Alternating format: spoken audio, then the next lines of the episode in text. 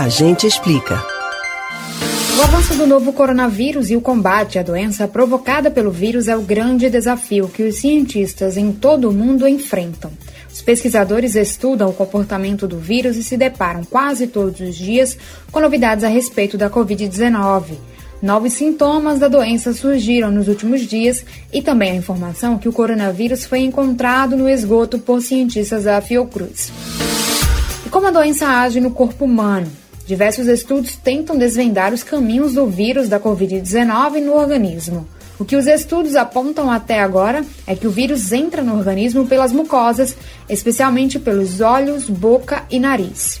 As principais células atacadas pelo vírus para se multiplicar são as do sistema respiratório, especialmente as nasais e pulmonares.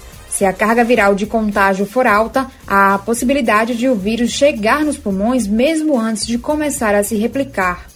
No pulmão, a multiplicação ocorre principalmente em um tipo de célula na qual acontece uma replicação viral intensa. E é a partir dessa etapa que as hipóteses científicas são mais incertas.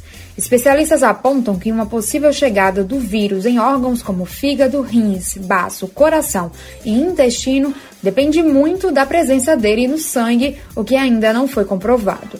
O dano em outros tecidos detectado até o momento pode decorrer, por exemplo, de respostas imunológicas à presença do coronavírus. Isto é, esses danos não são provocados diretamente pelo vírus, mas são consequência do que ele provoca no organismo.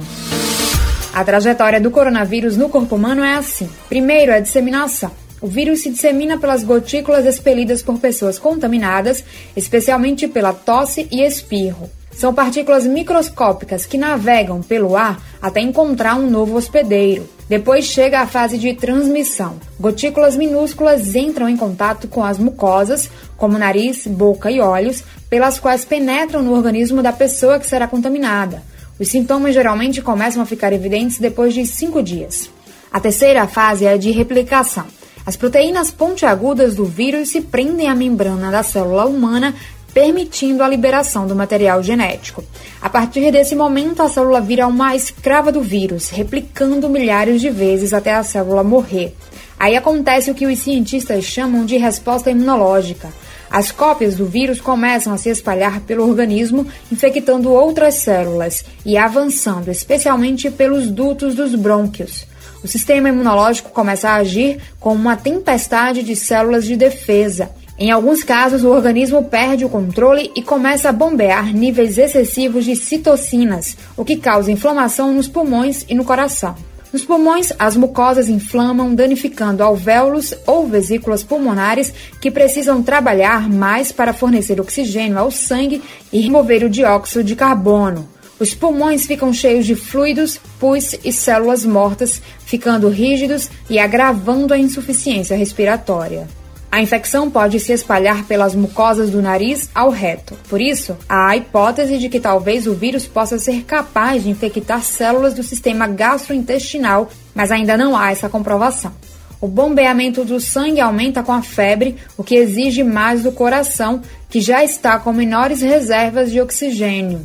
O corpo responde ao vírus infecções, mas podem surgir coágulos nas artérias coronárias, o que bloquearia o fluxo de sangue, causando problemas cardíacos. A medula e órgãos como o fígado também podem ficar inflamados, mas ainda não está claro se isso ocorre por ação direta do vírus ou como consequência de outros danos e reações do organismo.